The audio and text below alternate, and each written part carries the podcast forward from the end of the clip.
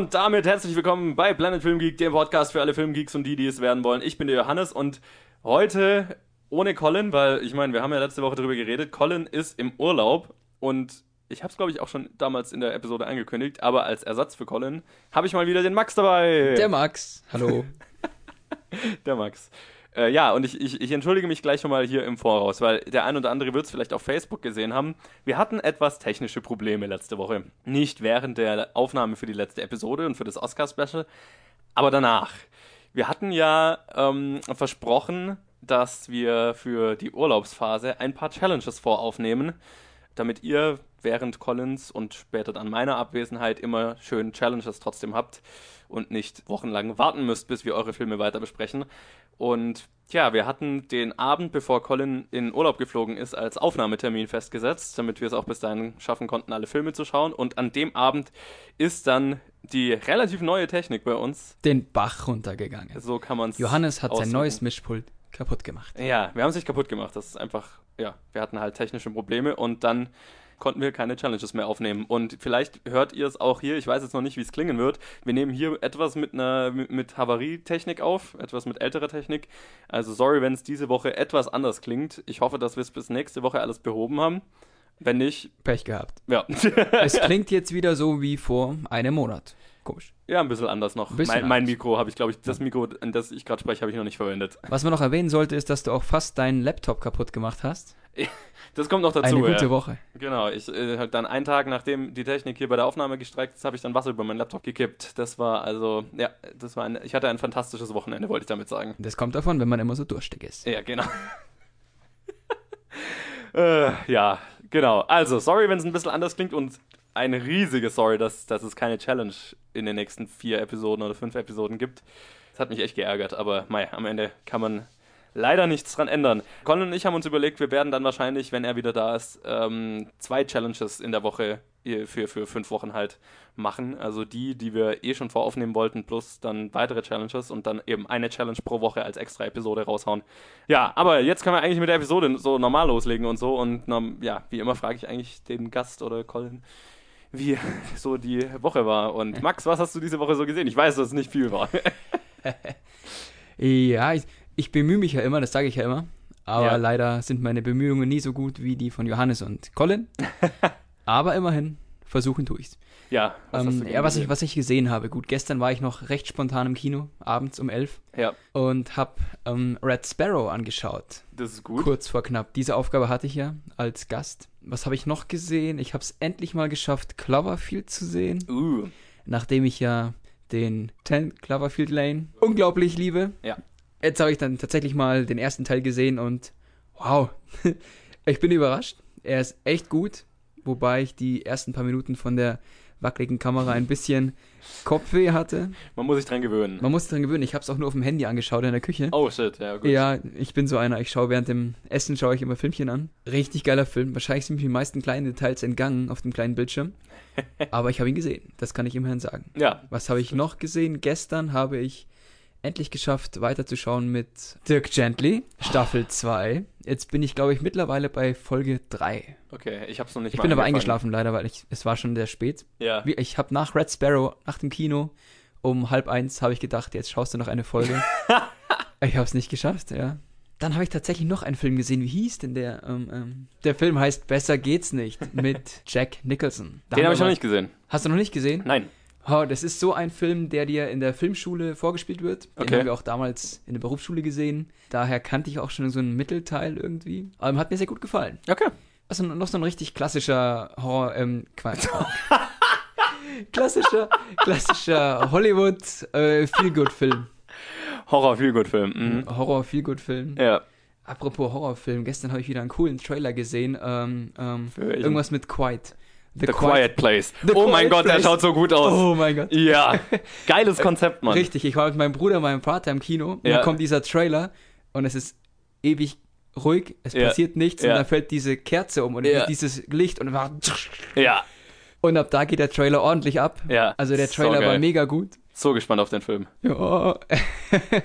das wird genau mein Film. Ja, Den voll. muss ich anschauen. Da musst du eigentlich als Gast ähm, wiederkommen, wenn er rauskommt. Richtig, genau. Jetzt zu dir. Ja, äh, ich habe diese Woche gar nicht viel gesehen, einfach weil ich so viel zu tun hatte und dann ganz viel mit technischen Problemen zu kämpfen hatte. Lassen wir diesen Satz wirken. Ja, Johannes genau. hat wenig Filme gesehen. What? Ja. Was heißt das? 10? Ich hab's- 20? Nee, ich hätte tatsächlich, wenn wir, wir, wir nehmen einen Tag später auf als sonst und hätten wir ganz normal aufgenommen, hätte ich keinen Film gesehen, außer die, die wir sehen mussten.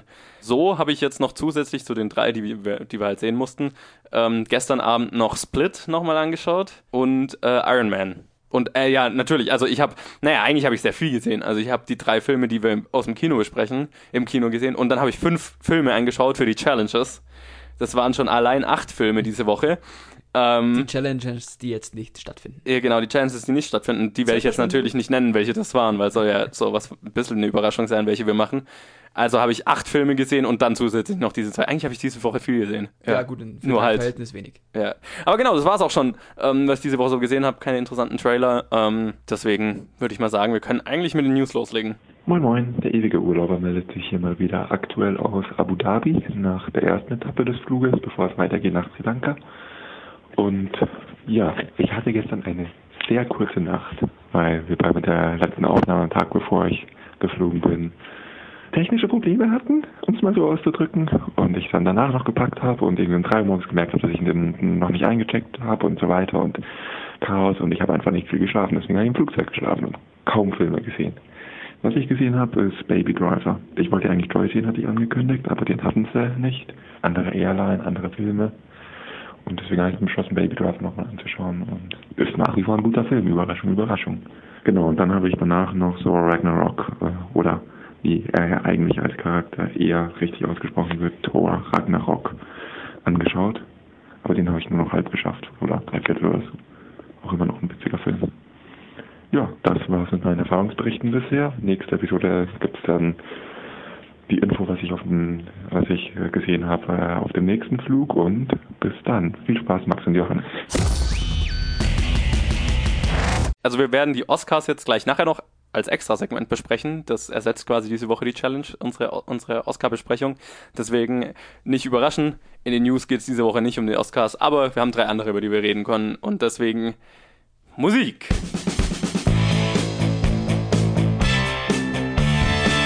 Ja, und in unserer ersten News geht's um Quentin Tarantinos nächsten Film, Yes, yes, yes. Ähm, über den wir jetzt schon ziemlich oft in den News geredet haben. Und jetzt hat er endlich einen Titel und zwei Hauptdarsteller. Ja, lange haben wir über Quentin Tarantinos nächsten Film geredet und nun hat er einen offiziellen Titel. Once Upon a Time in Hollywood wird er heißen. Und gleichzeitig wurden Leonardo DiCaprio und Brad Pitt für die zwei Hauptrollen bestätigt. Der Film soll im August 2019 in die Kinos kommen. In unserer zweiten News findet The Flash einen Regisseur. Nachher reden wir noch über Game Night, oder zumindest ich rede über eine Game Night. Und passend dazu ist es, dass die Regisseure dieses Films, John Francis Daly und Jonathan Goldstein, soeben offiziell als Regisseure für den Flash Solo-Film bei Warner Brothers bestätigt wurden. Der DC-Film hatte nun schon einige Regisseure, die kamen und gingen. Und deswegen, ja, darf man also gespannt sein, ob das Ganze was wird. Aber sie sind auf jeden Fall offiziell bestätigt. Und in unserer dritten und letzten Story bleiben wir bei DC und gehen zu Wonder Woman, beziehungsweise zu Wonder Woman 2. Und dieser Film befindet sich zurzeit in Vorproduktion und hat nun eventuell seinen Villain gefunden. Nicht mehr eventuell, als ich es geschrieben habe, war es noch eventuell, jetzt ist es offiziell. Laut Variety ist Kristen Wiig bestätigt für die Rolle als Wonder Womans Antagonistin Cheetah im nächsten Film. Wonder Woman 2 soll im November 2019 in die Kinos kommen. Du hast bei Quentin Tarantinos nächsten Film schon etwas von dir hören lassen. Ja, klar, wer würde sich da nicht freuen? Ja. Auch wenn ich sagen muss, dass der Titel ein bisschen cheesy klingt. Findest du? Auf jeden Fall. Okay. Erinnert so ein bisschen an einen schlechten Western. Willst, Moment, Moment. Willst du damit sagen, dass Once Upon a Time in the West ein schlechter Western ist? Nein, aber es klingt für diesen Film irgendwie komisch. Okay. Habe ich mir beim ersten Mal, als ich es gehört habe, gedacht. Ja. Ich finde das Thema mega cool und auch Ja. wahrscheinlich wird der Film mega geil. Aber so als Titel für dieses Thema klingt's komisch. Okay, also ich fand, ich fand den Titel sehr geil, tatsächlich sehr passend. Also gerade weil es äh, einen Filmanklang hat, logischerweise, als, als, als Hommage an andere Filme, vor allem Western eben, was ja passt, wenn es ein Hollywood-Thema ist. Und Ja, ja. Ich finde die Schauspieler Leonardo DiCaprio und Brad Pitt. Wer von beiden spielt denn jetzt? Ja, genau. Also Leonardo DiCaprio. Nee, keiner von beiden spielt Was? Charles Manson. Also es dreht sich, die, also der Film dreht sich anscheinend nicht um Charles Manson selber, sondern er findet Ja, halt ja. zu- zu der Zeit statt, als die Charles Manson Morde stattfinden und handelt von einem alternden Schauspieler, gespielt von Leonardo DiCaprio und dessen Stunt-Double, gespielt von Brad Pitt, die Komisch. irgendwas erleben. Ich weiß nicht genau Das was. hätte andersrum sein sollen, oder? Ich find's saulustig. Aussehen.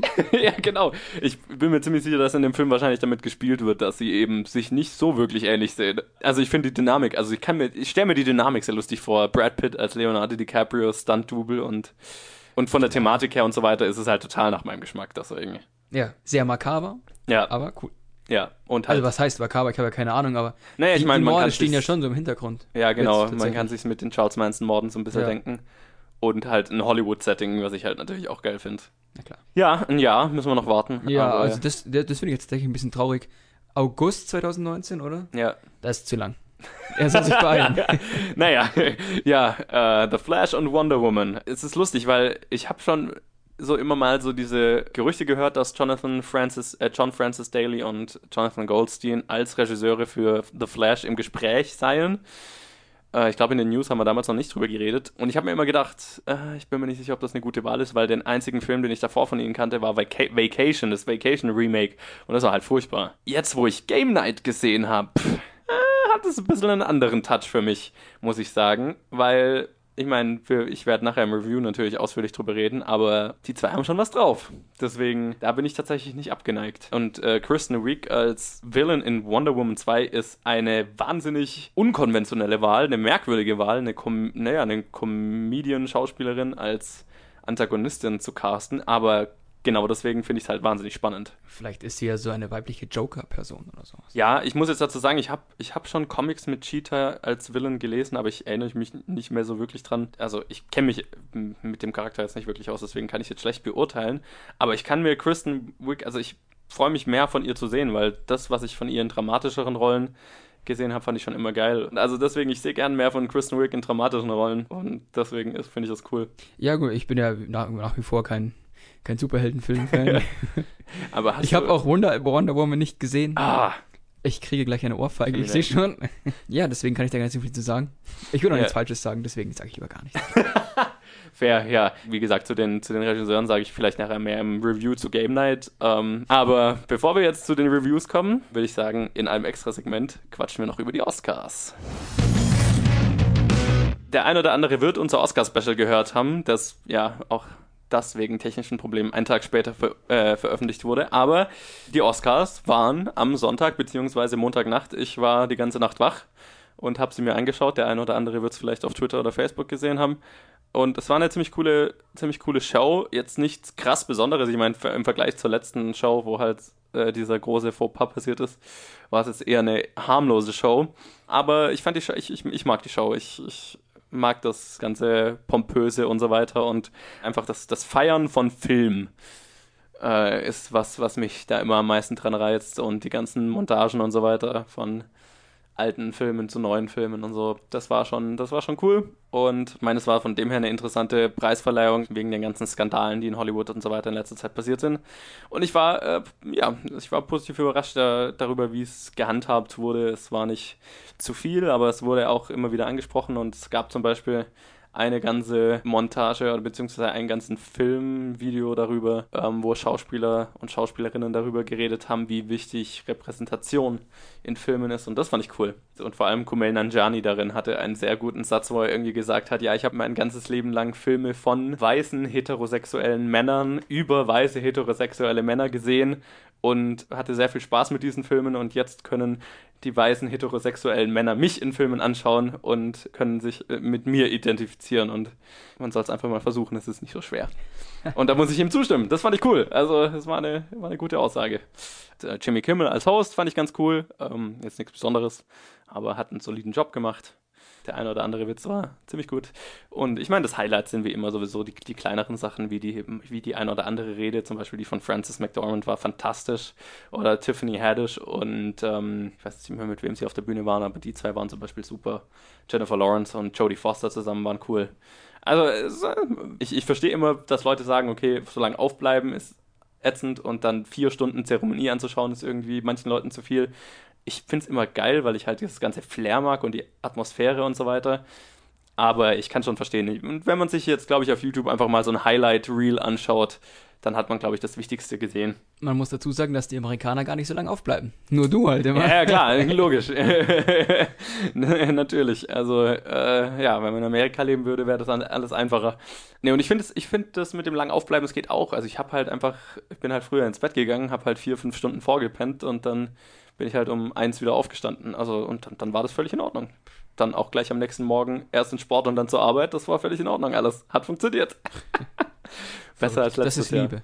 Ja, Das ist genau. Liebe. Ja, aber dann lass uns doch mal über die Ergebnisse reden. Wir haben ja eine, ein wunderschönes Gewinnspiel gemacht. Äh, also zweierlei. Äh, einmal haben Colin und ich ja im Oscar-Special unsere Meinung zu allen Kategorien abgegeben. Äh, ich zu allen, Colin hat fünf ausgeklammert, die dann nicht Teil unseres Wetteinsatzes waren. Und dann ging es ja darum, der, der die meisten Kategorien vorher, äh, richtig vorhersagt, hat einen Film dieses Jahr, den er ausklammern kann, den er nicht sehen muss, den dann der andere allein reviewen muss.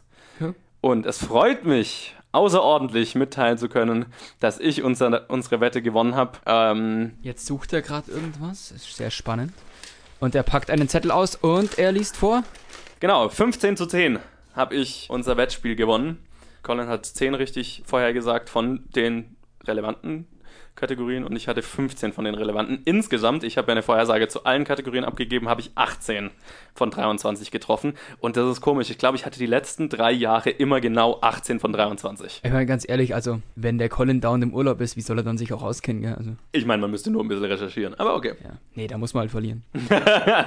ich bin nicht böse. Ich darf irgendeinen Transformers-Film oder sowas überspringen, Yes. den er dann alleine anschauen Kommt muss. dieses Jahr noch einer? Nee, Höchstwahrscheinlich. nee, nee, kommt keiner. Aber irgendein schlechter Film kommt, den ich überspringen muss und den ich Colin dann aufzwingen kann. Das wird witzig. Ja, also, das war auf jeden Fall und das Ergebnis unseres Gewinnspiels. Und dann hatten wir ja unsere, äh, euch, unsere Zuhörer aufgefordert, eure Vorhersagen einzuschicken und mit der Ansage, dass wenn es einer schafft oder wenn es jemand schafft, mehr Vorhersagen richtig zu haben als wir, dann dürft ihr euch eine DVD oder Blu-ray aus unserer Sammlung aussuchen.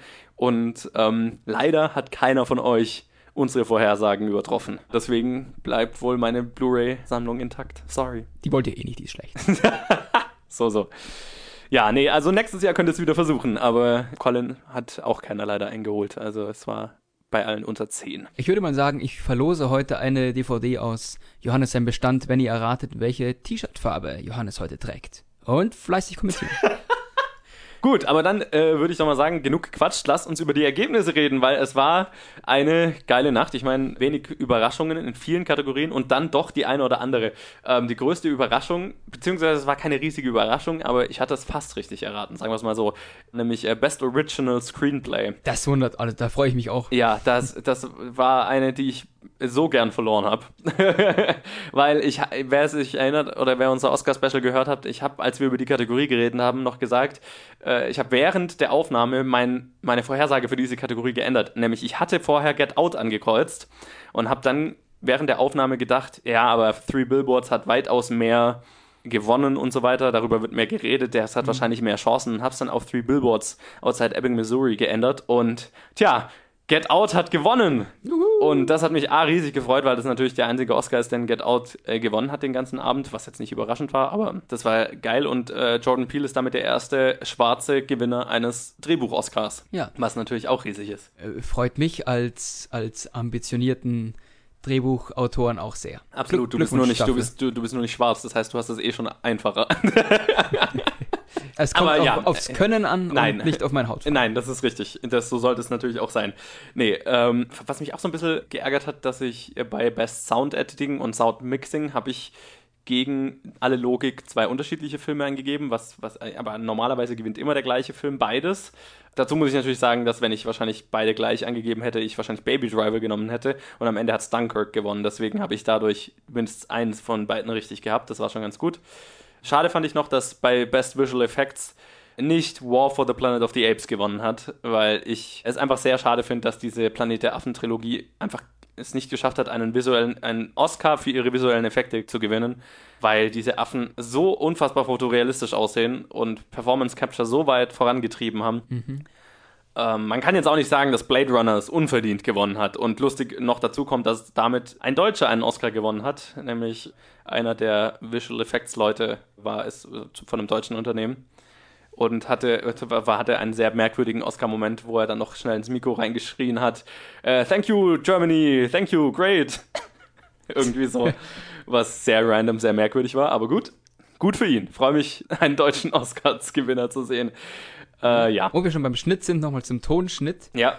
Dann Kirk auf jeden Fall verdient. Nee, total. Wenn du dich daran erinnerst, du sitzt im Kino und möchtest dich ja eigentlich unter diesen Bombern ducken, wenn sie, mit, wenn sie über dich wegfliegen. Nee, absolut. Also das ist. Und tatsächlich, wenn du schon immer das Pfeifen von den Bomben gehört Yeah. hast, dann wollte ich mir auch mal die Ohren zuhalten, weil du wusstest, ah, die Explosion wird echt eklig. Ja, ja, also eine der Sachen, die ich zwar, die ich auch richtig vorhergesagt hatte und die mich riesig gefreut hat, war, dass Roger Deakins für seine Kameraarbeit bei Blade Runner 2049 gewonnen hat und damit nach 14 Nominierungen das erste Mal einen Oscar gewonnen hat. Äh, und das hochverdient. Das wurde endlich Der- mal Zeit. Der Mann ist eine Legende. Ja. Der braucht keinen Oscar mehr.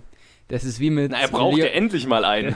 Es ist wie mit Leonardo DiCaprio. ja, Hat er es auch nicht mehr nötig, Ja. aber deswegen, also das hat mich riesig, riesig gefreut. Ähm, auch natürlich, also es war mit Rachel Morrison bei Kamera natürlich die erste Frau überhaupt in der Kategorie nominiert, aber ähm, in dem Jahr hat es einfach Roger Deakins dann doch ein bisschen mehr verdient gehabt. Ansonsten habe ich mich noch ein bisschen geärgert, dass ich Best Film Editing falsch vorhergesagt hatte, weil da, also A, ist es natürlich mein Beruf und deswegen habe ich da immer einen besonderen Anspruch, das richtig vorherzusagen und ich war auch in den letzten Jahren sehr gut darin, das richtig vorherzusagen. Äh, aber es ging nicht an Baby Driver leider. Aber am Ende, ich, ich verstehe, warum man es Dunkirk gibt, weil Dunkirk, man, Dunkirk hat zwar nicht vom, vom Rhythmus und so weiter nicht, nicht aber von der Atmosphäre, Johannes. die Atmosphäre und was bei Dunkirk halt vom Schnitt her wahnsinnig schwer ist und wahnsinnig äh, beeindruckend ist, ist die zeitliche Verschiebung. Also, dass du, dass du halt diese drei Storylines hast, die unterschiedliche Zeitabschnitte haben. ich verstehe das, ich habe den Film auch gesehen. Ja, genau. Also, ich wollte nur nochmal gesagt haben für Leute, die es nicht mehr wissen. Und Wo, wo du es jetzt sagst, also die Freundin, mit der ich im Kino war, die fand diese Verteilung relativ verwirrend. Die hat es am Anfang auch nicht verstanden. Ich, ich habe es am Anfang auch nicht verstanden und ich muss auch sagen, dass ich es ziemlich unnötig finde, diese Erzählweise für den Film. Aber vom Schnitt her, das so rüberzukriegen, dass man überhaupt versteht, was passiert dann, das ist eine Leistung. Und deswegen verstehe ich, dass das auch den Oscar kriegt. Ich verstehe es auch. Ja. Und im Gegensatz zu dir fand ich es sogar ziemlich gut eigentlich. Dass es nicht alles parallel zueinander äh, passiert, im gleichen Tempo, sondern sein, sein eigenes Tempo quasi hat. Das gibt dem Ja. Ganzen mehr Tiefe. Ja, ich, ich weiß, was du meinst. Mir hat auch die Erzählweise gefallen. Also ich fand es nicht schlecht. Ich fand es nur im Nachhinein, habe ich mir gedacht, der Film oder die Thematik hätte es jetzt nicht wirklich gebraucht, diese Ja, Erzählweise. ganz, es war, ehr- ganz ehrlich, du kannst nicht über eine Woche in der Luft berichten. Was machen die denn da? Wahrscheinlich sind sie die meiste Zeit am Boden. nö, die kommen dann halt erst später im Film dazu. So. Ja, gut. Aber so ist es schon geil, dass du sie Nee. früher kennenlernst. Ja, das stimmt. Also es ist, es ist nicht schlecht, aber es hätte es jetzt nicht unbedingt gebraucht, das wollte ich nur damit sagen. Also, Aber das macht ihn halt besonders. Wahrscheinlich hat es deswegen einfach den Oscar. ja, das, das natürlich, ja. Hm. Nee, ist schon richtig. Komm mir nicht so, Johannes. Ja, und dann, also dann der Rest, der Rest fand ich sehr vorhersehbar und habe ich ja auch richtig vorhergesagt, die meisten Sachen. Und was nichts Schlechtes ist, ähm, kann jetzt bei keinem sein, sagen, dass der Oscar unverdient war. Es war alles, alles sehr cool. Ähm, was ich noch sagen wollte, so zu der allgemeinen Preisverleihung, ich fand es sehr, sehr geil, dass die ganze Preisverleihung sehr unter, äh, ja, unter dem Banner von wegen Repräsentation und äh, Diversity und so weiter stand. Und zwar nicht nur von der Art und Weise oder von den Dingen, über die geredet wurde während der Preisverleihung, auch, so von, auch von den Nominierten und von den Gewinnern dann. Also du hast den ersten Afroamerikaner, der einen Screenplay-Oscar gewonnen hat, ähm, die erste Frau, die für Kameraarbeit nominiert war und dann hattest du mit Guillermo del Toro logischerweise einen Mexikaner, der beste Regie im besten Film gewonnen hat und mit Coco ja einen, Mexi einen Film mit einer mexikanischen Thematik, der äh, nicht nur bester animierter Film gewonnen hat, äh, sondern auch besten Song. Das war einfach eine wahnsinnig vielfältige Preisverleihung und fand ich einen schönen Schritt. In die richtige Richtung. Genau. Ja, äh, welche Kategorien sind denn dir noch aufgefallen? So, was fandest du denn noch besonders? Ich möchte jetzt erstmal, bester Nebendarsteller ist, glaube ich, Sam Rockwell, oder? Jawohl. wenn ich mich erinnere. Grandios. Also in ähm, Three Billboards, der Hammer. Ja. Diesen Typen hast du am Anfang eigentlich Ja. und dann bemitleidest du ihn und dann liebst du ihn irgendwie. Total, ja. Das ist eine geile Entwicklung und der spielt es richtig gut. Und dann natürlich auch im gleichen Film Hauptdarstellerin. Mit der geilsten Oscar-Rede, muss man dazu sagen. Gut, die habe ich jetzt leider nicht gehört. Da war ich schon im Bett, Johannes. Aber auch das wieder verdient. weil insgesamt einfach der Film und die Schauspielerin klasse. Ich saß im Kino und war teilweise geschockt, wütend und dann war es wieder emotional äh, richtig bewegend. Ja. Der Film hat alles in sich halt verpackt quasi, kann man so sagen. Total, ja. Oh ja, klar, habe ich eh schon gesagt, aber Original Screenplay, geil. Auch wenn der Absolut. Film eigentlich schon so ein bisschen von der Bildfläche verschwunden war, weil er schon so lang, ja, ist schon so lange her. Das macht es eigentlich nur noch besonders. das macht es so besonders. ja. aber ich erinnere mich noch wirklich gut daran. Und auch an einzelne Szenen. Und das ist ja dann immer doch so ein, so ein Indiz dafür, dass es gut geschrieben ist, wenn du Absolut. dich an die Szenen erinnerst. Ja. Und er ist einfach so im Gedächtnis, im Allgemeinen im Ja, Gedächtnis ja. geblieben. Also nicht nur von uns jetzt, sondern es wurde einfach das ganze Jahr über über diesen Film immer wieder geredet. Und das ist ein sehr gutes Zeichen. Ähm, das waren so die besonderen Sachen, glaube ich. Ja, also das war, waren so die Oscars dieses Jahr. Ich freue mich jedes Jahr wieder erneut auf die Oscars und es war eine coole Oscarnacht. Nicht so besonders wie letztes Jahr, aber letztes Jahr ist kaum zu übertreffen. Ähm, was ich ja lustig fand, war, dass äh, Warren Beatty und Faye Dunaway, die ja letztes Jahr den falschen Film angesagt haben als Best Picture, auch dieses Jahr wieder Best Picture angesagt haben. Das fand ich lustig. Und es gab natürlich über die gesamte Zeremonie immer wieder Witze darüber und so weiter. Das war cool. Nee, alles in allem, äh, schöne Oscarnacht, ähm, hat mir gut gefallen. Mehr davon. Und ich freue mich auf die nächste. Stell dir vor, sie hätten wieder aus Spaß den falschen Film angesagt. Und dann so, nein, Das Geile war ja, letztes Jahr war das ja der Typ, der für die Umschläge verantwortlich war, der halt den ganzen Abend am Handy rumgehangen ist und Selfies mit den Schauspielern gemacht hat und so weiter. Burn. Und dabei halt diesen Umschlag irgendwie vertauscht hat. Und dieses Jahr hatten sie den Umschlag mit Best Picture auf einem Podest aufgestellt, äh, sodass den halt, das halt keiner anfassen durfte. Und da habe ich mir so gedacht, okay, so einfach war es, diesen Typ zu ersetzen. Man hat ihn ersetzt durch ein Podest, das einen besseren Job gemacht hat. Nein, das Witzige daran ist, dass sie es dieses Jahr nochmal gefeatured haben, dass sie einen Fehler gemacht Ja, haben. total. Dass sie es herausheben. Sie haben extra Wie gezeigt, ironisch. dieses Jahr machen wir es richtig. So ein bisschen überspitzt dargestellt. Das ist ganz witzig. Ja, absolut. Genau. Aber das waren die Oscars 2018. Erzählt uns, wie ihr, was ihr zu den Ergebnissen sagt, was ihr verdient, unverdient fandet und so weiter. Und ich denke, wir machen weiter und quatschen über die Filme, die im Kino liefen. Ja, und das waren diese Woche drei Filme, die im Kino liefen, beziehungsweise drei, über die wir reden werden. Einen davon hast du gesehen, drei habe ich gesehen. Das heißt, Äh, ich werd- typisch mal wieder nur einen, gell? ja, genau. Das heißt, ich werde einfach zwei alleine machen. Und ich würde mal sagen, ich fange mit dem kleinsten an und auch einem Oscar-Gewinner. Die Piave-Schlachten gehören zu den verlustreichsten des Ersten Weltkriegs. 170.000 Menschen sind da gestorben. Gibt es auch was, das du nicht weißt? Ich weiß gar nichts, Oliver. Du scheinst mehr zu wissen als jeder andere hier. Wenn du wüsstest, wie wenig ich über die Dinge weiß, auf die es ankommt. Von welchen Dingen sprichst du? Du weißt genau, welche Dinge. Wieso erzählst du mir das? Weil ich finde, dass du es wissen solltest. Call Me By Your Name hat den Oscar für bestes adaptiertes Drehbuch gewonnen und ist unter der Regie von Luca Guadagnino, der A Bigger Splash und Melissa P. gemacht hat. Und das Spiel mit Army Hammer, Timothy Chalamet, der nominiert war für bester Hauptdarsteller, Michael Stuhlbarg und Amira Kassar und viele mehr. Und der Film spielt im Italien der 80er und dort verliebt sich ein 17-jähriger Schüler in den neuen Assistenten seines Vaters. Also dem seine Familie macht halt jedes Jahr irgendwie in Italien Urlaub, so Arbeitsurlaub. Und ähm, jedes Jahr ist ein neuer Assistent für seinen Vater dabei. Und ja, dann verliebt sich halt der 70-Jährige 17-Jährige in den Assistenten. Und der ganze Film ist im Prinzip der Aufbau dieser Romanze. Und ähm, ja, ich, ich muss dazu sagen, es ist ein verdienter Gewinn für das Drehbuch auf jeden Fall. Und das am meisten verdiente war die Nominierung für Timothy Chalamet als bester Hauptdarsteller, ähm, weil diese Performance ist keine leichte Performance und das ist eine wahnsinnig, das ist eine großartige Performance von, der, von ihm. Und das ist auch, was diesen Film wirklich zu was Besonderem macht. Das ist ein netter Film, es ist ein schöner Film. Der Film ist vor allem eins schön und, und süß, weil der Film hat jetzt keine, also in dem Film kommen jetzt keine krassen Probleme vor oder da hast du keine Antagonisten, die es zu überwinden gilt oder auch die Beziehung zwischen den beiden hat jetzt keine hinder, krassen großen Hindernisse, über die sie überkommen müssen. Oder was man sich jetzt zum Beispiel vorstellen würde bei einer homosexuellen Beziehung, dass dann halt irgendwie dem seine Eltern irgendwie mega dagegen wären oder so. Nichts davon. Äh, keiner in diesem Film hat ein Problem mit der Beziehung, größer, ein größeres. Der ganze Film lebt eigentlich dadurch, dass einfach diese Beziehung total süß ist und vor allem, dass man halt Timothy Chalamets Charakter dabei verfolgt, ähm, wie er seine Sexualität kennenlernt. Erkundet. Erkundet, genau. Und das ist so ein bisschen ein etwas anderes Coming-of-Age-Drama dadurch. Und, und das ist, was den Film so besonders macht, weil ich meine, das ist einfach was, was, ja, in das man sich schnell reinversetzen kann.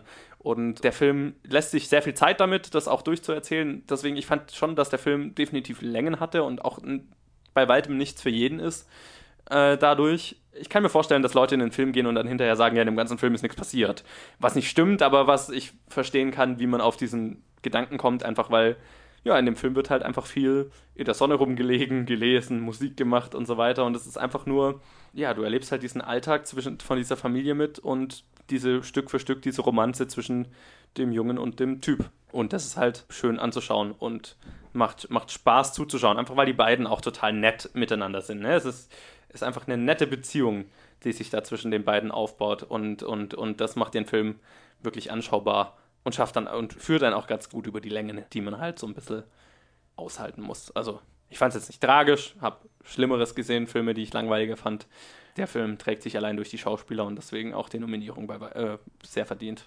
Also kann man sich definitiv anschauen. Man muss wissen, auf was man sich einlässt. Es ist ein langsamer Film, es ist reine Beziehungsbeobachtung, rein so ein bisschen Alltag beobachten und so weiter. Also wenn man einfach Bock hat, einen Film über einen Sommerurlaub in Italien anzuschauen, in dem halt äh, als sich eine Romanze anbahnt, dann ist das ein Film, den man sich anschauen sollte. Aber ich glaube, das Publikum für den Film ist eher ein Nischenpublikum. Aber verdienter Drehbuchgewinn und verdiente Nominierung. Deswegen coole Sache. Was heißt Nischenpublikum? Also so eine romantische Komödie ist ja durchaus immer so ein Frauenfilm. Na, es ist keine romantische Komödie, das ist eben nicht. Äh, keine es ist einfach Komödie, nur eine Romanze. Ja. ja, genau. Nee, absolut. Es ist, es ist halt, aber ja, es ist halt, es ist halt ein bisschen künstlerischer. Du willst sagen, es explodiert nichts und kein Roboter kommt. Ja, keine Roboter kommen vor. Ist auch kein, wie gesagt, es ist kein riesiges Drama in dem Film. Ne? Du hast keine Antagonisten, du hast nicht ein riesiges Hindernis, das überwunden werden muss.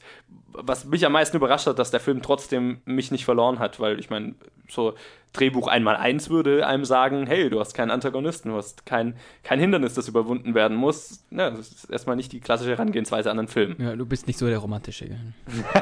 Du brauchst Doch Bösewichte. schon, doch schon. Deswegen, Daher auch deine Liebe zu mir hat, Superhelden. mir hat ja der Film gefallen, deswegen. Na gut. Es ist einfach, es ist einfach ein süßer Film. Das aus deinem Mund. ich habe dich wettern hören über Shades of Grey. Naja, komm schon, das ist kein romantischer Film. Das ist ja genau das Problem an diesem Film, dass er nicht romantisch Genau, genau. ist. Da, da habe ich zum ersten Mal deine Gefühle entdecken dürfen. Ja, genau. Deine romantischen. ja, ja, meine romantischen. In denen du dich über diese kaputte Beziehung aufgeregt hast. ja, aber hallo, deswegen gehe ich in Filme, um was zu fühlen. Weil ich innerlich tot bin. Wow. ja, aber das war Call Me By Your Name und ich würde mal sagen, ich mache einfach gleich mit Game Night weiter, oder? Und Ja. Red Sparrow, da haben wir dann... Sparen wir uns doch das Thema, wo ich auch mitreden kann. Ja, genau. Ende auf. Also, du sitzt jetzt einfach noch so ein bisschen rum und schau, drehst Däumchen, das ist okay. Da bist du gut drin. Wer zum Geier seid ihr? Hey, ich weiß, es gehört zum Spiel, aber Sie können nicht einfach reinkommen und die Tür aufbrechen. Langsam gefällt mir dieses Spiel. Sind Sie verrückt?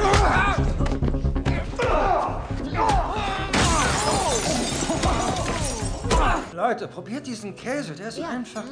Oh mein Gott, probier den mit der Quitte. Da ist er wieder. Und der Preis für die beste schauspielerische Leistung geht an. Bis später. Wer uns verfolgt, wird erschossen. Okay, in Ordnung. Fahrt vorsichtig. Bis Das war fantastisch. Das war richtig gut. Ja, Game Night ist unter der Regie, wie wir es vorhin gesagt haben, von John Francis Daly und Jonathan Goldstein, die mit Vacation, der ziemlich furchtbar war, ihr Regiedebüt gemacht hatten. Da kann ich mitreden. Der Film war wirklich schlecht. Ja, der war ich furchtbar. war, oder? ich war ein Fan von diesen, ähm, ähm, wie heißt es denn? Ja, den alten Vacation-Filmen, oder? Richtig genau, aber So mit Chevy Chase und so.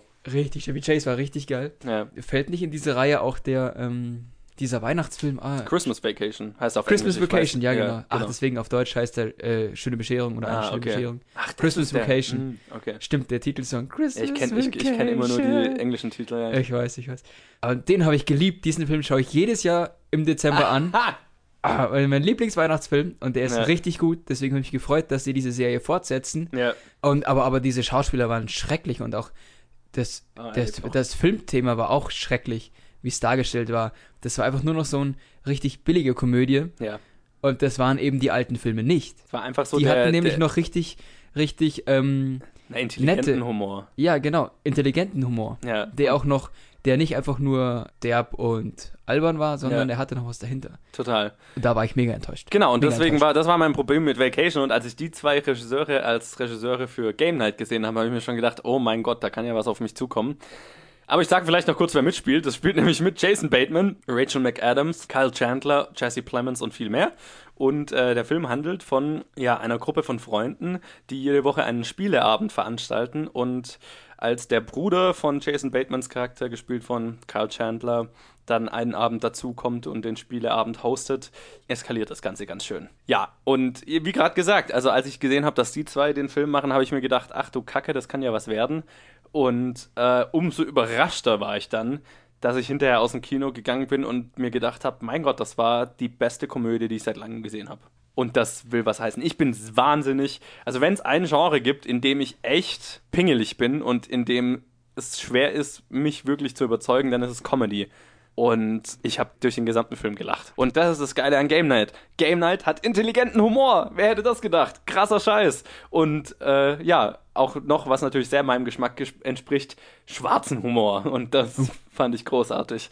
Ähm, ich meine, diese, diese Prämisse, das haben wir ja auch Colin und ich letzte Woche besprochen, diese Prämisse ist was, was es schon immer mal gibt. Also die Prämisse von wegen, die glauben, sie machen so ein Murder-Mystery-Spiel, ne, wo einer von denen entführt wird und die anderen müssen dann Hinweise finden und den wieder finden und das Ganze ist halt so ein Live-Action-Spiel, ne, so wie man es auch machen kann.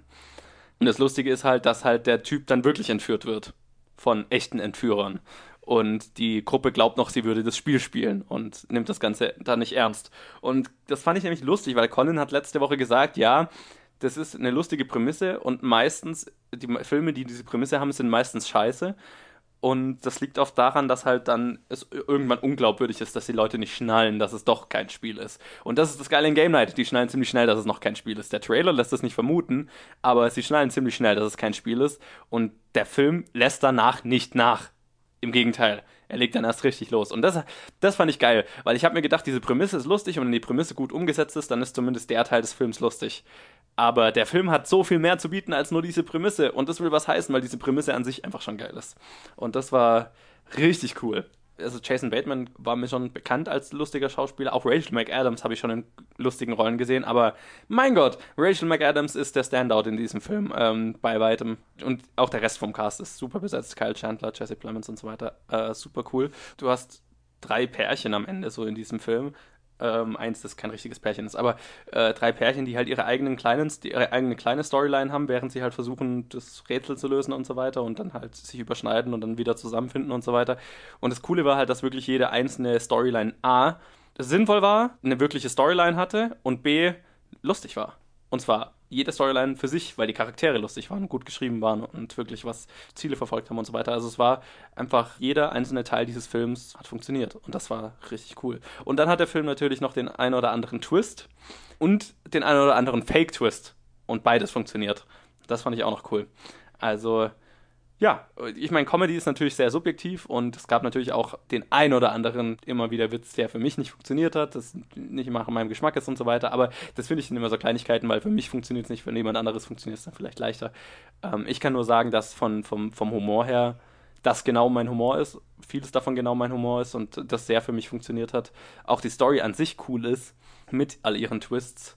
Und deswegen, ja, das ist tatsächlich eine Komödie, die ich mir auf Blu-ray kaufen werde. Ich weiß nicht, wann es das Oh. letzte Mal vorgekommen ist. Ist das gut? Äh, Ist Das ist sehr gut. das ist eine Komödie, die ich nochmal im Kino sehen will. Wann kommt das? Also, ich war echt überrascht. Ich glaube, wir haben in diesem ganzen, seit wir den Podcast haben, noch keine Komödie im Kino gehabt, die mir so gefallen hat. Also, GameNet, klare Empfehlung von mir. Also, ich, ich hoffe, ich hoffe, euch gefällt er so wie mir. Also, das war eine sehr positive Überraschung. Fand ich richtig geil. Bei mir hat es funktioniert. Ich würde ihn jetzt anschauen. Ja. Der Johannes ist gut im Überzeugen. Ne? Das ist, was ich hier tue. Gut, aber dann machen wir doch mal weiter mit dem, ja, größ, es ist der größte Film diese Woche und Ja, ähm, auch der, den wir beide gesehen haben, Ja, nämlich Red Sparrow. Hier werdet ihr zu Sparrows, zu Spatzen. Zu Waffen in einem globalen Wettstreit um Macht. Jeder Mensch ist ein Puzzle aus Bedürfnissen. Ihr müsst erahnen, was fehlt, zu diesem fehlenden Teil werden, und sie geben euch alles. Zieht eure Kleidung aus. Dein Körper gehört dem Staat. Seit deiner Geburt hat der Staat ihn ernährt. Jetzt verlangt der Staat eine Gegenleistung.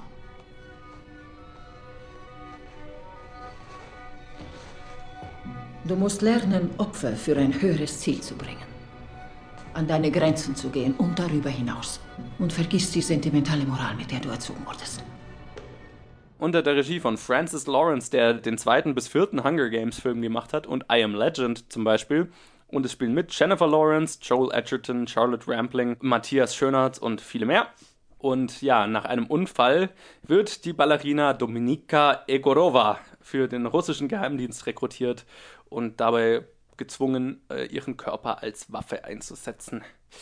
So viel mal der sehr kryptische Synopsis. Ich würde auch vom Plot her in dem Film tatsächlich alles sehr vage halten, weil der Film hat den einen oder anderen Twist, den ich nicht spoilere. Der einen oder anderen? Da sind ja so viele Twists drin, wie sehr kaum in einem viele anderen Twists and Film. Turns und äh, auch sehr viele, die ich sehr gut fand. Deswegen möchte ich da vage bleiben. Aber Ja.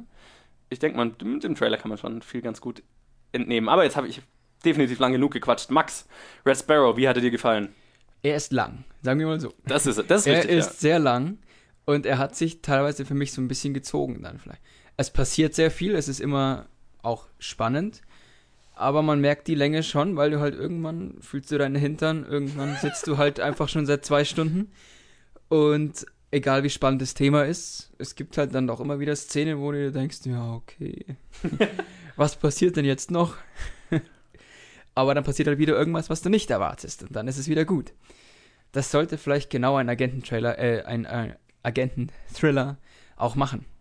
Immer was Neues aufdecken, woran du gar nicht gedacht hast. Und das hat er gemacht, äh, dass immer wieder neue Aspekte dazukommen, die den Film dann quasi ein bisschen drehen, in eine andere Richtung lenken Mhm. und dann aber wieder in eine andere Richtung Mhm. und dann vielleicht wieder auf eine, die du vorher schon hattest, um die dann gleich wieder zu verwerfen. Das finde ich ziemlich cool. Und tatsächlich kommen auch einige Nacktszenen vor. ähm, Einige? Einige, Viele? ja, ungefähr dauernd, die es jetzt aber nicht unbedingt gebraucht hätte. Die sind dann ab und zu so ein bisschen, weiß ich nicht, gezwungen. Auch manche, manche intimen Szenen, wo du denkst, okay, na gut. Hm. Mhm. Manche Szenen sind ein bisschen brutal vielleicht, die nicht da. Ich habe jetzt gegen Brutalität. Ich finde das eigentlich ziemlich geil im Film manchmal. Hätte jetzt aber nicht sein müssen manchmal. Hm. War halt ab und zu so, na gut. Hätte jetzt nicht sein müssen. Sonst so von der Geschichte fand ich es ziemlich cool. Das größte Manko ist natürlich dieser gespielte russische Akzent. Das bringt mich ordentlich auf die Palme. Hast du ihn auf Englisch oder Deutsch gesehen? Äh, Leider Deutsch. Wo, Okay. Da ist es wahrscheinlich noch schlimmer. Sage ich gleich noch was. Ich, weil ich habe ihn auf Ja. Englisch gesehen, also habt ihr beide Meinungen dazu? Ja, ja, also ich, ähm, ich sage mal, klar, es ist ein Film, der spielt in einem russischen Metier. Und dann können sie schon so, es sind klar amerikanische Schauspieler, die da auch so einen Akzent reinbringen, aber es ist schrecklich. Und du sitzt dann drin und dann rollen sie das R und versuchen so einen Akzent reinzubekommen und es ist sehr albern. Ich finde es sehr albern Mhm. leider manchmal. Ich möchte einen Satz, ich weiß nicht, ob es zu viel verrät, aber er ist in mich eingedrungen und oh Gott, ich, ich sitze im Kino und schäme mich ein bisschen dafür, dass sie sowas gesagt hat mit diesem Akzent. Äh, ja. Das war, okay, das war das, was mich am Film am meisten gestört hat. Das Ja. gebe ich gerne zu. Okay, ja. Der Rest, eigentlich gut. Okay. Vom Schauspiel auch sehr schön, hat mir gut gefallen. Mhm. Ich weiß nicht, ob ich ihn jetzt ein zweites Mal anschauen würde. Dafür zieht sich die Geschichte ein bisschen, aber als Fan von Agentenfilmen kann ich ihn guten Herzens empfehlen. Wobei, ich musste beim Titel, musste ich gestern aufpassen, dass ich an der Kinokasse nicht Jack Sparrow. Das, das fällt mir gerade noch so ein. Ne? Ja, das kann ich äh, schon mal sagen. Also Ja, wir ja. hatten für den Teaser, hatten wir auch kurz überlegt, ob wir irgendeinen Jack Sparrow-Witz Ja, machen soll. Kolle, Kolle, hast du falsch verstanden? Red Sparrow, nicht Jack Sparrow. Genau. Ja, also ich fand den Film auch ziemlich gut. Also ziemlich, ziemlich gut tatsächlich. Ja, ich bin mit einem anderen Gedanken ins Kino gegangen, weil ich hatte eigentlich öfters gehört, dass der Film schlecht ist. Ich auch. Und da komme ich Genau. auch gleich nochmal dazu. Also, vielleicht sage ich kurz zu den Akzenten. Das ist tatsächlich auch das, was, ich, was mir in der englischen Version, was mich am meisten gestört hat. Yes. Weil, wie du gesagt hast, klar, ich stell's mir, auf Deutsch stelle ich es mir noch furchtbarer vor. Aber auch bei den, du hast gesagt, es sind alles amerikanische oder britische Schauspieler, die alle einen russischen Akzent mimen. Und bei allen durch die Bank rutscht's manchmal in, äh, rutscht der Akzent mal raus, mal weniger. Äh, Jennifer Lawrence auch und der, der, der, der, Schlimmste ist. Äh, ja, Jeremy also, Irons, und ja. Jeremy Irons ist der, ist der Schlimmste, der äh, teilweise einfach den Akzent komplett sausen lässt und halt einfach sein Britisch raushängen lässt. Ja, also es ist, es ist auch im Englischen nicht besser. Nicht, zumindest das von die Akzente. Natürlich ist es mit der englischen Synchro insgesamt besser als mit der deutschen Synchro, die dann noch dazu versucht, russisch zu, zu klingen. Aber ja, das ist So, auch ein so ein russischer gespielter Akzent ist immer klischeehaft und. Problem. Genau, ja. Das, das, da, darüber muss man so ein bisschen hinwegkommen. Und es hat mich immer mal wieder ich auch ich hatte mich dann dran gewöhnt und dann kam irgendjemand anderes rein und hat angefangen so zu reden oh, und dann habe ich wirklich Ja, schon wieder ja, zusammengezuckt. und dann ist der in sie eingedrungen. ja, genau. Aber wenn man mal darüber hinweg sieht, fand ich es eigentlich einen sehr guten Film. Du hast gesagt, er ist lang. Das fand ich auch. Ich habe hinterher ganz viele Kritiken gelesen, die gemeint haben, der Film würde sich unglaublich ziehen. Das fand ich lustig, weil ich hatte nie das Gefühl, dass er sich gezogen hat. Also für mich hat er sich nie gezogen. Also dafür hat die Story und das Setting für mich zu gut funktioniert. Also ich war die ganze Zeit voll dabei. Lass, lass so sagen, ich habe mich nicht gelangweilt. Ja. Aber man merkt, dass er lang ist. Ja, das fand ich nämlich lustig, weil das hatte ich tatsächlich nicht. Und ich, bin- ich bin schnell dabei, dass ich finde, ein Film zieht sich und ich merke die Länge. Aber in dem Film nicht. Aber klar, es, es gibt off offensichtlich Ja. bin ich da in der Minderheit, weil die meisten Kritiken, die ich gelesen habe, haben über die Länge negativ geredet. Und Also was ich nee, verstehen äh, kann, nee, was äh, ich verstehen kann. Ich würde jetzt auch nicht sagen, dass ich irgendwelche Szenen rausschneiden will oder so, weil die passen alle super rein. Ich habe es nur vom Sitzen her gemerkt. Ja, und ich meine, er ist, er ist langsam erzählt. Also klar, man könnte den, den Film auch schlecht. theoretisch schneller erzählen, aber mich, Ja. mich, mir hat es gefallen. Weil ich habe ich hab mir hinterher gedacht, wow, diese Art von Film habe ich schon lange nicht mehr gesehen, sondern wirklich einen Spionage-Thriller, der nicht das Bedürfnis hat, voll auf die Actiondrüse zu drücken, weil in dem Film kommt quasi keine Action vor. Es ist ein sehr ruhiger Film, sehr methodisch erzählt über Intrigen und über Spione, die sich gegenseitig ausspielen und wer, wer, wer manipuliert wen und so weiter. Und das ist das, was den Film für mich so reizvoll gemacht hat und was, was ich so geil fand, ist, dass ich die ganze Zeit versucht habe, rauszufinden oder mit, mitzudenken, wa- was ist wirklich gerade gemeint. Also wenn gerade Jennifer Lawrence's Charakter ist natürlich das, der interessanteste Charakter, was das angeht, weil sie halt das meiste durchmacht, logischerweise, und du die ganze Zeit dir überlegst, hm, meint sie wirklich, was sie gerade sagt? Oder spiel, spielt sie nur mit demjenigen? Oder manipuliert sie nur denjenigen? Oder manipuliert sie sogar ihre eigenen Vorgesetzten? Oder für, für wen spielt sie eigentlich wirklich? Und was, was tut sie wirklich? Und so weiter. Und das, das hat mich, das hat mir am meisten Spaß gemacht in dem Film, wirklich damit zu überlegen und zu fiebern und so weiter. Und zu überlegen, ja, wie, wie es am Ende dann doch alles, alles ausgeht. Und der Film hat es auch da geschafft, mich zu überraschen. Also die Twists habe ich teilweise nicht kommen sehen, teilweise schon. Manche sind offensichtlich, was, was, was mich jetzt nicht weiter gestört hat. Wa- Was ja nicht schlimm ist, weil Nee. teilweise fühlst du dich so, ah, ich weiß schon, was passiert und denkst, du bist schlauer als der Film und dann macht er wieder was anderes und Genau. denkst, oh, was passiert jetzt? Total. Klar, man, wenn man über den Film redet, muss man A, über die Gewalt in dem Film reden und über sehr viel nackte Haut, die in diesem Film vorkommt. Und das ist sehr viel. Naja, also wenn es auf die Länge betrachtet, gar nicht so viel. Klar, aber jetzt im Vergleich zu anderen Filmen ist Ja, es äh, ein Film, der sein, ich weiß gar nicht, ob in Deutschland ab 18 oder ab 16 ist. 16, glaube ich. 16 wahrscheinlich, ja. Weil, weil Deutschland ist damit ja irgendwie dann Ja. immer doch noch ein bisschen freizügiger, sage ich mal. Wir sind hier brutaler Ja, und sexueller. Äh, genau. In Amerika ist er ab 18 logischerweise und er verdient sein, sein Rating da auch sehr. Also er, er scheut nicht davor zurück, was äh, Gewalt oder Sexualität in dem Film angeht, sehr viel zu zeigen.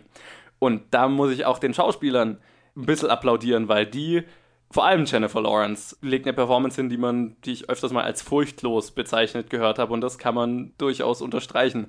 Also für mich war es nicht zu viel. Ähm, da gibt es sehr, sehr viele Leute, die es anders sehen. Ich verstehe, dass man das anders sieht. Für mich hat es aber funktioniert, weil ich habe mich echt gefreut, einen Agenten, einen Spionage-Thriller zu sehen, der einfach richtig erwachsen ist.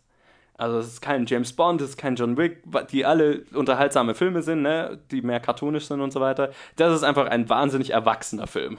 Von, der, von allen Thematiken. Er ist wahnsinnig düster, er ist finster as fuck, dieser Film. Und das fand ich cool. Und deswegen, also, das waren viele Aspekte, die andere an dem Film gestört haben, haben mich jetzt nicht gestört. Im Gegenteil waren das, was mich an dem Film gereizt hat. Er hat nicht so viele brutale Szenen, aber wenn es halt dargestellt wird, dann, Genau, dann sieht man es schon. Genau, das, das meine ich eben. Also, das fand ich nämlich auch cool. Also, er hat nicht dagegen. viel Gewalt, er hat jetzt auch nicht so viel Nacktheit, aber wenn es da ist, dann ist es Da. in die Fresse. So stimmen wir uns überein, der Film ist gut. Ja, Anschauen. absolut. Ja, das Boxoffice diese Woche ist relativ erwartbar gewesen, wenn gleich Colin und ich es ziemlich verkackt haben. Ähm, jetzt nicht mit den Filmen, die in die Top 5 kommen, aber wir haben sie alle ganz schön immer um so einen Platz falsch vorher gesagt. Deswegen haben wir ein Unentschieden mit einem von fünf richtigen, Colin und ich. Ähm, wir haben beide Black Panther richtig vorhergesagt und der ist auf Platz 1 in seiner dritten Woche mit 2,4 Millionen, hatte letzte Woche 3,25 Millionen. Der Film fällt sehr langsam und ähm, ist auf einem guten Weg, auch in Deutschland ein sehr erfolgreicher Film zu sein. Er ist schon ein sehr erfolgreicher Film. Und an dieser Stelle muss ich mal sagen, Black Panther hat jetzt in drei Wochen weltweit über 800 Millionen eingespielt. Der wird die Milliarde knacken und hat das Potenzial, der erfolgreichste Marvel-Film aller Zeiten zu werden. Und das ist richtig krass. Ja, auf Platz 2 haben wir dann Red Sparrow in seiner ersten Woche mit 1,9 Millionen. Das ist, glaube ich, ein sehr solides Startergebnis. Hatten wir jetzt auch nicht so vorhergesagt. Ich hatte ihm erst Platz 3 gegeben, deswegen freut mich das. Das ist ein sehr starkes Ergebnis für den Film, hat er, finde ich, auch verdient. Ähm, ich hatte tatsächlich nicht gedacht, dass er Fifty Shades in seiner vierten Woche schlägt, aber Fifty Shades ist dann auf Platz 3 mit 1,65 Millionen. Der hatte letzte Woche 2,85 Millionen. Also der Film fällt schon stärker. The Post, beziehungsweise die Verlegerin, ist dann auf Platz 4 in der zweiten Woche mit 1,4 Millionen. Und das ist auch interessant. Der hatte letzte Woche 1,45 Millionen. Der fällt kaum also quasi gar nicht. Spricht für den Film, ist ein sehr guter Film, haben wir letzte Woche ja auch besprochen. Naja, Spielberg kennen die Leute halt. Klar, und ich meine Tom Hanks, Meryl Streep, mhm. wichtiger Film auch für unsere Zeit, haben wir alles letzte Woche besprochen. Deswegen freut mich das, dass der sich auch vom Geld her einfach, also unfassbar gut hält. Und ähm, Game Night ist dann der Platz 5 diese Woche mit 900.000. Auch das ist, glaube ich, kein Ergebnis, über das man enttäuscht sein darf. Auch wenn ich ihm jetzt wahrscheinlich ein bisschen mehr vorhergesagt hätte ja, solide, solide Top 5 diese Woche, definitiv. Call Me By Your Name ist übrigens auf Platz 15 mit 220.000. Das wundert mich jetzt auch nicht. Wie gesagt, Nischenpublikum für diesen Film. Das klingt alles sehr solide. Nichts Überraschendes. Nee. Leider kein Twist, so wie in Red Sparrow. ja, der Twist war, dass Red Sparrow Fifty Shades übertroffen hat. Das hat mich ja gefreut. Äh, das erwarte ich ja wohl auch. Wäre ja schade, wenn nicht. Ja, Jennifer Lawrence ist dann doch ein Name, der halt Leute ins Kino zieht. Aber das waren die Box Office Top 5 diese Woche und ich würde mal sagen, wir machen weiter und schauen, was heute so rauskommt, über was wir nächste Woche reden werden und geben eine Vorhersage, wie sich die Top 5 verändern wird. Ja, diese Woche ist eine interessante Woche, weil es kommen doch einige Filme raus, die interessant sind. Ähm, und ich würde mal sagen, wir machen das so, wie wir es schon öfters mal gemacht haben. Wir stellen die jetzt vor und dann schaut jeder von uns, was er schafft zu schauen oder was er selber interessant findet. Und am Ende besprechen wir, was dann dabei rauskommt. Ja, ein Film, den ich auf jeden Fall diese Woche schauen werde, ist Molly's Game. Der war für einen äh, Drehbuch-Oscar nominiert und ist das Regiedebüt von Aaron Sorkin. Wahrscheinlich einem der bekanntesten Drehbuchautoren unserer Zeit der so Klassiker wie zum Beispiel The Social Network geschrieben hat. Ein Drehbuchautor, der sehr für seine Dialoge bekannt ist. Also diese ja, Maschinengewehrartigen Dialoge, diese wahnsinnig schnellen Dialoge. Der schreibt Drehbücher, die 250 Seiten dick sind, aber trotzdem 90 Minuten Film ergeben, einfach weil so viel Dialog darin ist. Und mit dem Film hat er jetzt eben sein Regiedebüt gemacht und äh, es spielen mit Jessica Chastain, Idris Elba und Kevin Costner und es ist eine wahre Geschichte über Molly Bloom, die unter Hollywood und Business-Eliten sozusagen ein wöchentliches High-Stakes-Pokerspiel veranstaltet hat und dann irgendwie da mit der russischen Mafia in Berührung gekommen ist und deswegen angeklagt wurde und so weiter. Ähm, also der Film hat sehr viel, was ich ziemlich geil finde. Und das noch unter der Regie und geschrieben natürlich von Aaron Sorkin. Also, das ist eine Kombination, die mich sehr reizt. Ich habe gestern einen Trailer gesehen. Ähm, fand ja, ich geil, jetzt ne? gar nicht so geil. Okay. Ich werde ihn mir bestimmt anschauen. Also, ja, das klingt jetzt bei mir komisch, gell? Ja, genau. Also, auf den freue ich mich sehr. Dann kommt äh, noch raus Operation 12 Strong. Der heißt auf Englisch nur 12 Strong. Unter der Regie von Nikolai Fugelsick oder so ähnlich. Fugelsick. Fugelsick oder wie auch immer. Der uns quasi dessen Regiedebüt, der hat einen kleineren Film davor gemacht, X-Feel oder so ähnlich. Und es spielen mit Chris Hemsworth, Michael Shannon, Michael Pena und viele mehr. Und es handelt davon, dass direkt nach 9-11, nach den Anschlägen, ähm, die ersten Soldaten, die von den USA in den Krieg gegen Al-Qaida und und so geschickt wurden, waren halt eine Einheit von zwölf Mann auf Pferden und keine Ahnung, die haben irgendwas gemacht. Also ich kenne die wahre Geschichte jetzt nicht wirklich. Aber davon handelt der Film. Der schaut jetzt für mich nicht so interessant aus. Ich bin, also ich mag Militärfilme, ich mag Kriegsfilme, aber ich finde, die haben immer so einen schmalen Grad. Es gibt immer diese Art von amerikanischen Kriegsfilmen, die dann doch sehr patriotisch, sehr rah rah America und so weiter sind. Und das sind, äh, mit denen habe ich immer eher ein Problem und das schaut für mich nach einem solchen aus. Ich werde ihn vermutlich sehen und wir werden. Gerade bei dem Thema muss es ein patriotischer Film sein, ja, wenn es von den ne? Amerikanern ne? kommt. Also es klingt, es klingt danach. Ich, ich lasse mich gerne etwas anderes belehren, aber ja, schauen wir mal. Und dann kommt noch raus Death Wish, das Remake, unter der Regie von Eli Roth, uh. äh, von dem wir ja mal Knock Knock in der Challenge besprochen haben. Und Hostel hat er zum Beispiel gemacht. Und spielen mit Bruce Willis, Vincent D'Onofrio, Elizabeth Shue und viele mehr. Es klingt nicht nach einem Film von Eli Roth. Nee, gar nicht, ne? Der macht eigentlich eher so Trash-Zeug. Trash-Horrorfilme oder so, ja. Und jetzt sowas, das klingt nicht nach Trash-Horror. Nee, es ist auch mehr Action. Also es Ja. handelt halt von einem Typ irgendwie, dem seine Familie, also es ist so die, die Prototyp-Revenge-Story. Ähm, ein Typ, seine Familie, seine wird ermordet oder so und der macht sich dann halt auf eigene Faust daran, die Verbrecher, die halt seine Familie gekillt haben, umzulegen. Finde ich cool. Aber der Trailer feiert sich so damit, dass er öfters sagt, von Kultregisseur Eli Roth. Da dachte ich- ich mir erstmal Kultregisseur, hm. Ja, Und das ist ja nicht sein Metier. Komisch. Ich, ich finde, Eli Roth ist so lala für mich. Also ich mag viele seiner Filme, ich finde auch viele schwach. Bin, bin mal gespannt. Es ist was Neues für ihn. Ähm, ich ich finde ihn ganz gut. ja. Hostel ist ganz geil. Ja, ja, schon. Ja. Also das sind die, die größeren Filme, in Anführungszeichen, das sind keine so riesigen Filme diesmal dabei. Und dann kommt noch raus äh, Lucky von John Carroll Lynch, der ist ein Regiedebüt, von dem Film habe ich sehr viel Gutes gehört. Dann Viel macht Glas von Florian Ross, äh, da hüpft sich die ganzen Plakate rumhängen und der Trailer war furchtbar. Das ist Er ist halt der Film. obligatorische deutsche Film, den ich auslassen werde aufgrund meiner Vorurteile gegenüber deutschem Film. Schade. Ähm, wir haben ja genug andere, über die wir reden werden. Dann kommt noch raus, ist glaube ich französisch, also Arthur und Claire oder so ähnlich. Von. Miguel Alexandre oder so ähnlich. Und fühlen sie sich manchmal ausgebrannt und leer von Lola Randl. Kommt auch noch raus. Ist es ein deutscher Film? Ja. Der Name klingt scheiße.